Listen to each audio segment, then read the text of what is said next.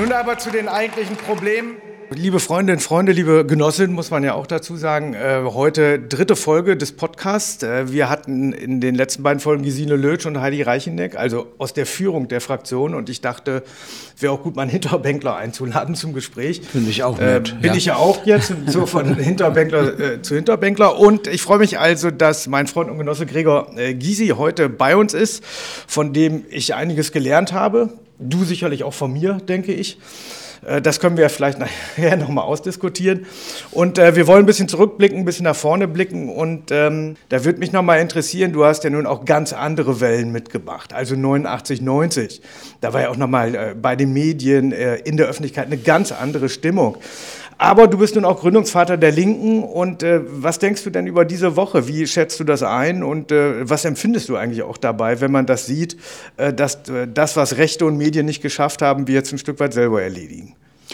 Naja, äh, du musst ja wissen, von Beruf bin ich Rechtsanwalt. Als Rechtsanwalt äh, hast du zwei Erfahrungen. Die eine Erfahrung ist, dass zu dir nie glückliche Menschen kommen, sondern immer nur Menschen mit Problemen. Also heute mache ich kein Familienrecht mehr, aber zu DDR-Zeiten habe ich auch Familienrecht gemacht, weiß ich was, 1000 Scheidungen oder so. Und nie kam ein Ehepaar vorbei und sagte, das, das ging auch einfacher in der DDR, ne? Sich ja, scheiden zu lassen, ja, ja? Es war vor allen Dingen ganz anders, ein ganz anderes Familienbild als ja. heute.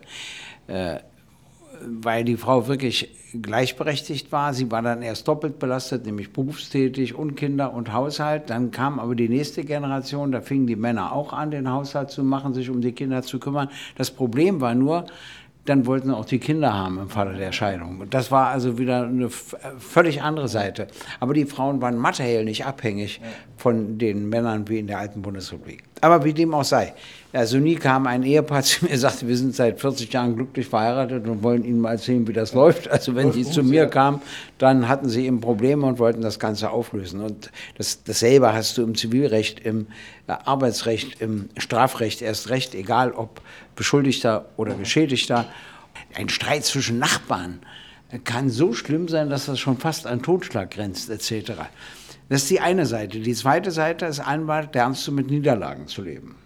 Denn nicht alle deine Anträge haben ja Erfolg, auch wenn man sich das wünscht. Aber die Anwälte erzählen immer von ihren Erfolgen, sie vergessen immer von ihren Niederlagen zu erzählen. So, und deshalb äh, habe ich eine Krankheit bei mir festgestellt, Probleme reizen mich. Also ich wurde Vorsitzender der Partei im Dezember 89. Ach, bist du dann ja auch wirklich richtig bei uns, ne? Ja, weil ich mir sagte, so, also so geht es nun auch nicht und es gab ja keinen zweiten Idioten auf der Welt, der das freiwillig gemacht hätte.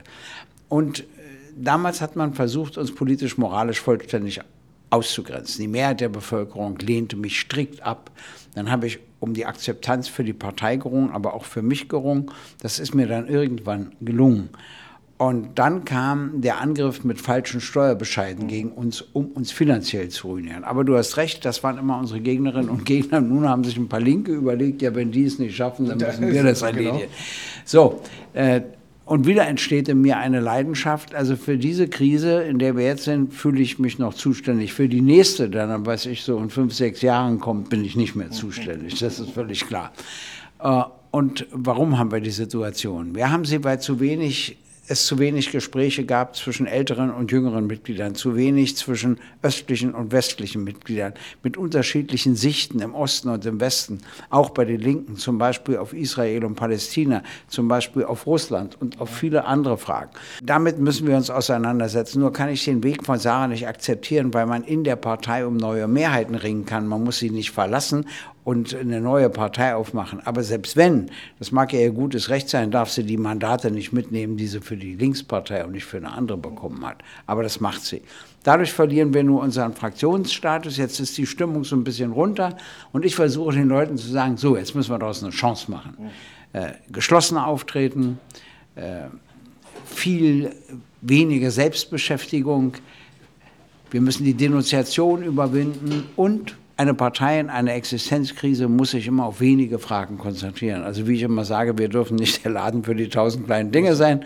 Fünf Fragen reale Friedenspolitik, deutlich mehr soziale Gerechtigkeit, einschließlich Steuergerechtigkeit, ökologische Nachhaltigkeit, immer in sozialer Verantwortung, an die wir immer erinnern müssen, die Gleichstellung von Frau und Mann und die Gleichstellung von Ost und West. Fünf Themen, das reicht. Aber Wenn wir uns was darauf willst du denn konzentrieren, haben wir eine Chance. Wir waren ja damals, das hast du ja, da warst du ja der Gruppenchef. Äh, Was mich nochmal interessieren würde, und ich glaube, das ist ja wirklich anders zu der heutigen Situation, dass du ja getragen wurdest mit diesem, also hervorragend bestimmt total geilen Job, den du damals gemacht hast.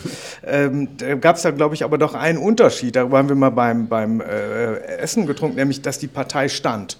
Ja, und also auch noch eine richtig Mobilisierungskraft hatte, Ja. auch für den Erhalt der Partei und ja auch sowas wie eine stolze Identifikation mit der Partei hatte. Äh, Vielleicht Ja. kannst du da noch mal ein, zwei Sätze zu sagen. Da wir von Anfang an ausgegrenzt wurden, gab es eine Solidarität in der Partei, sowohl mit meiner Person als auch mit bestimmten Vorgängen. Und äh, wir sind ja nur aufgrund der Entscheidung des Bundesverfassungsgerichts 1990 eingezogen in den Bundestag, weil es getrennte Zählgebiete einmal Ost, einmal West gab. Aber was man nicht vergessen darf, die Grünen sind damals im Westen auch rausgeflogen, unter 5 Prozent. Und nur durch diese Bündnis Trennung 90, des Wahlgebietes äh, ist Bündnis 90 die Grünen aus dem Osten eingezogen. Darf man auch nicht vergessen. Die bekamen auch einen Gruppenstatus, genau wie wir. Und weil man die mochte, war der Gruppenstatus gar nicht so schlecht. Aber da man uns nicht mochte, bekamen die Grünen auch nicht das, was sie sich gewünscht hätten, aber immerhin. So, natürlich hast du weniger Rechte, also du kannst keine namentlichen Abstimmungen beantragen, äh, du kriegst auch keine Gruppenanfragen an die Keine Bundesregierung. Gesetzentwürfe darfst du, glaube ich, auch nicht machen. äh, und so weiter. Anträge kannst du aber stellen. Äh, das kannst du schon machen. Aber das Problem ist natürlich kürzere Redezeiten und alles Mögliche. Will ich jetzt aber gar nicht drüber reden. 1994 glaubte keiner, dass wir die 5% schaffen als PDS. Und ich habe darauf gesetzt, dass wir die drei Direktmandatsregelung ausnutzen, die ja kaum bekannt war in der Bevölkerung. Und André Brie hat mal geschrieben, außer dem ewigen Zweckoptimisten Gregor Gysi hat kein Mensch daran geglaubt, dass wir das schaffen. Aber wir haben es geschafft und bekamen vier Direktmandate. Da tobte also bei der Wahlfeier das Publikum, als ob wir das Grundgesetz erneuert hätten. Ja, so extrem war für sie dieses Erfolgserlebnis. Und dann habe ich immer gesagt, das muss man ein bisschen die DDR kennen, auf Kundgebung im Osten habe ich immer gesagt, naja, ich möchte jetzt mein Schicksal als Gruppenratsvorsitzender beenden. So hieß immer der Vorsitzende der Genau. Pioniergruppe der Kinder. Und das fanden dann alle witzig. Und dann haben wir es ja wirklich geschafft, 98 das erste Mal die 5%-Hürde äh, zu erreichen und sogar leicht zu überschreiten. Obwohl Rot-Grün triumphal gewonnen Richtig. hatte. Und Triumphal. trotzdem über fünf als Und PDS. CDU, CSU und FDP ja wirklich verloren haben. Dass wir es trotzdem geschafft haben, fand ich auch erstaunlich. Haben wir aber geschafft und das wäre sehr schön. 2021 sind wir wieder wegen der drei Direktmandatsregelung eingezogen, aber da war es natürlich eine Niederlage und kein Erfolg. Also 94 war es ein Erfolg, diesmal eine Niederlage.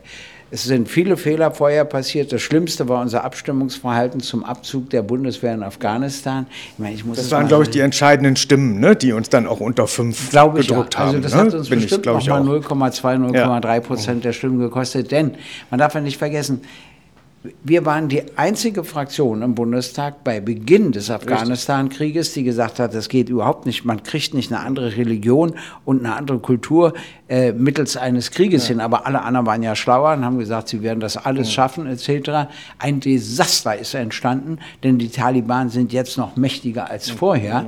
Und das hätte man sich ausrechnen können. Schon die Briten haben den Krieg in Afghanistan verloren. Die Sowjetunion hat den Krieg in Afghanistan verloren und nur auch die NATO. Jetzt triumphiert natürlich die Taliban. So.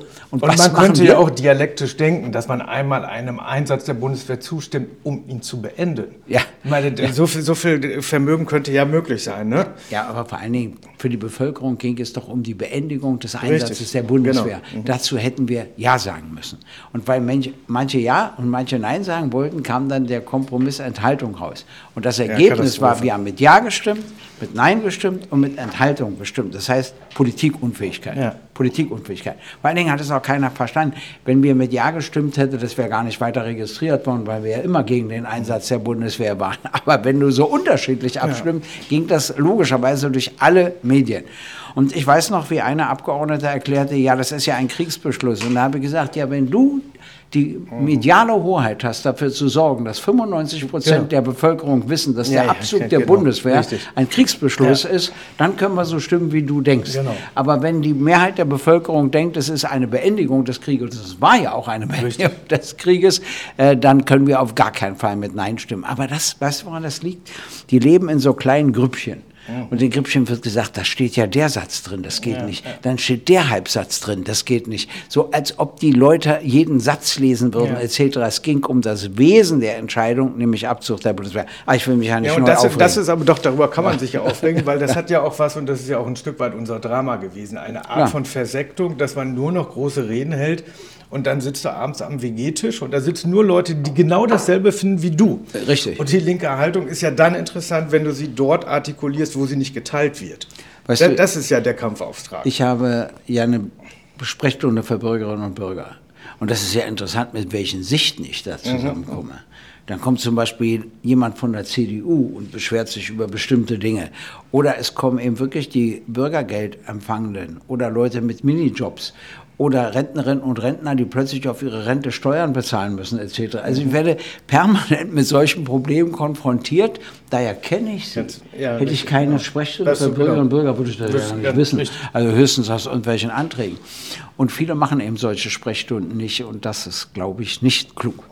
Was denkst du denn, wie sollte es jetzt weitergehen? Weil du hast ja gesagt, war eine verheerende Niederlage für die deutsche Linke, glaube ich, ja. in dieser Woche. Übrigens auch für die europäische. Du warst ja auch mal EL-Vorsitzender und da hat man ja damals sehr auf, äh, auf uns geachtet. Aber Nein, die Frage ist, was machen wir jetzt? Was machen nicht, wir daraus? Du darfst nicht vergessen, das Scheitern des Staatssozialismus hat natürlich die Linke in ganz Europa kaputt gemacht. Genau. Also so starke Parteien wie die italienische kommunistische Partei, die hatte mal 36 Prozent, die haben sich dann gespalten in viele Grüppchen. Und äh, jetzt gibt es sie gar mehr. die zwischen 0,2 und 0,8 genau, genau. Prozent. Die einzige Partei, die jetzt erfolgreich ist, ist die Kommunistische Partei Österreichs. Äh, das ist auch interessant. Und die haben mir erzählt, ja, sie machen das, weil sie konkrete Politik mhm. in der Stadt machen. Und wir haben doch gute Leute. Wir haben Bürgermeisterinnen und Bürgermeister. Wir haben Landrätinnen und Landräte. Also sage ich, Leidenschaft entwickeln und deshalb mache ich Parteiversammlung. Habe ich ja auch viele Jahre nicht mehr gemacht, gebe ich ja zu. Aber ich war schon in Schwerin, in Rostock, in Waren an der Müritz, in Potsdam, in Frankfurt oder in Halle, in Leipzig und besuche so die Städte nacheinander. Jetzt kommen übrigens auch Bitten der Kreisvorstände aus den alten Bundesländern. Okay. Also wenn ich da eine Veranstaltung habe, kriege ich mal einen Brief, ob ich nicht am Nachmittag bei Ihnen vorbeikomme. Mache ich jetzt. Äh, war ich jetzt schon einmal, mache ich jetzt wieder in der nächsten Woche.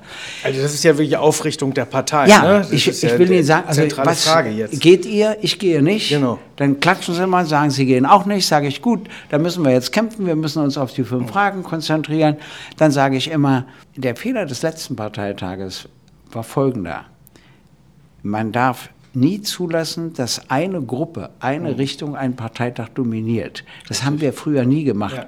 Auch wenn die Reformer die Mehrheit hatten. Wir haben immer versucht, Kompromisse zu finden, um alle der Teile der Partei mitzunehmen. Das bedeutet ja auch, dass wir auch immer natürlich auch ein paar Wahnsinnige mit eingebunden haben. Klar. Ne? Ja, das, das ist schon so. Wenn, wenn, du eine Partei neu gründest, uns gab es ja im Osten, aber im Westen, naja, da hatten wir sehr gute Mitglieder, muss ich sagen. So, aber, so ich zum Beispiel? Aber auch zum Beispiel, zum Beispiel? ja, ich könnte noch andere benennen, äh, aber auch schwierige Mitglieder, ja, ja, ausgesprochen das, schwierige Mitglieder. Wir hatten also beides, das war auch klar. Aber jetzt äh, haben wir eine neue Situation. Und die, die gehen, gehen. Äh, ich bin im Augenblick sehr beruhigt, dass nur einer aus den ostdeutschen Landtagen Richtig. aus Berlin genau. gegangen ist, kein anderer. Berlin ist aber nur halb ostdeutsch, ja zwei Drittel sogar äh, Westberlin, ist auch egal. Und äh, auch im Übrigen driftet das nicht auseinander. Also baue ich die Leute mal auf und sage, jetzt muss wieder gekämpft werden. Sie sollen auch darauf achten, wie der nächste Parteitag, der Tag, der dann im Oktober 2024, wie der zusammengesetzt ist, dass man Kompromisse sucht und findet und dass wir mit Leidenschaft wieder um die Partei kämpfen. Und dann sage ich Ihnen Folgendes. Die Begründung darf nie die Partei selbst sein. Die Begründung muss die Gesellschaft sein. Und unsere Gesellschaft verarmt, wenn es linke politische Diskussionsansätze nicht mehr Richtig. gibt. Äh, selbst wenn uns Leute nicht recht geben, müssen sie aber verstehen, dass es wichtig ist, dass auch über diese Denkansätze gesprochen wird, dass man eine breitere politische Kultur hat. Wenn wir raus sind, dann endet alles von der AfD bei der SPD. Ja, richtig, also ich meine, das ist doch wirklich traurig, ja, richtig. Traurig, genau. So und äh, die, die Partei von Sarah, die sehe ich ja noch nicht so im Aufwand, also vielleicht am Anfang, aber dann nicht, weil sie eine Addition anbietet.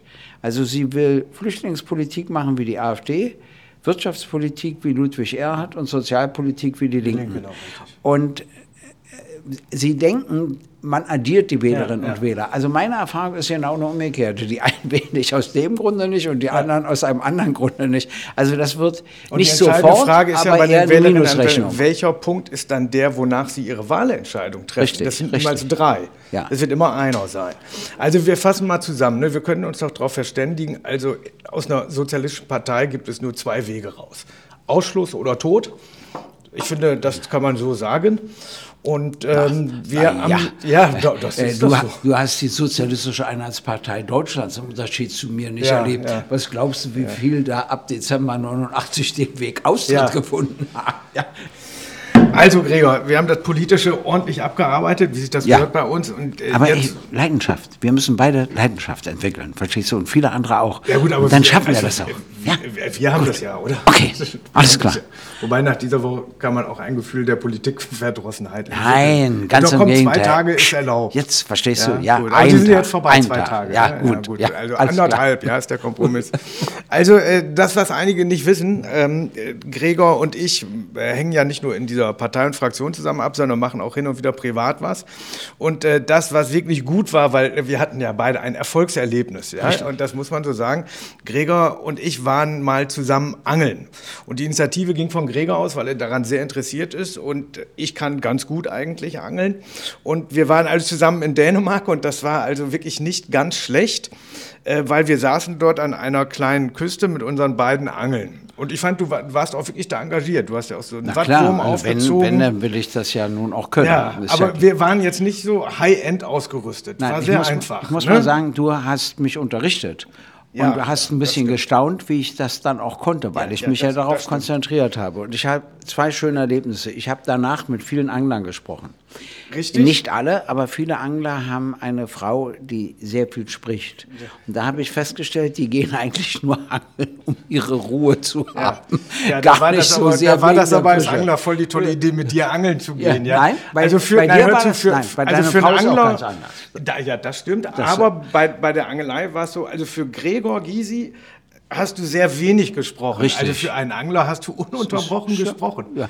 Na, ja. das stimmt. Aber wir hatten trotzdem nicht. Erfolg. Ne? Ja, und das war ja. das Schöne. Wir das holten schön, wirklich lauter Fische raus. Und dann waren Profis, die waren erst 250 Meter entfernt, die hatten keinen Fisch. Dann kamen sie, kamen sie 200 Meter, 150 Meter, immer näher, aber es blieb dabei. Zu uns kamen die Fische, zu anderen nicht. Genau. Dann wir muss man, einen nach dem anderen. Weißt du, da muss man sich beherrschen, doch nicht an ein höheres Wesen zu glauben. Ja, oder? Ja, das war ja, so gut, ja. Und wir mit unseren alten Dübel-Ausrüstung hatten, also ich glaube, wir hatten neun Schollen und du hast die ja sogar auch filetiert. Ja. Also das waren hast mehr, du mir alles erklärt? waren mehr Nuggets danach, aber wir haben sie dann ja auch gegessen. Eins habe ich auch festgestellt, wir beide werden vieles aber keine Veganerinnen und Veganer. Nee, oder? Ich, ich mag sie ja, sie können ja vegan sein. Ja. Äh, ich mag auch Vegetarierinnen und Vegetarier. Sie sollen nur nicht politisch-moralischen Druck auf mich ausüben, es auch werden zu müssen. Ich bin da die, für die freie Entscheidung aller Bürgerinnen und Bürger. Ja, und deswegen gehen wir demnächst mal wieder los, ne? wenn wir die Partei klar gemacht haben. Wenn das alles wieder läuft, dann Runde, angeln ne? wir wieder. das wird geil. Bis dahin. Tschüss. Tschüss.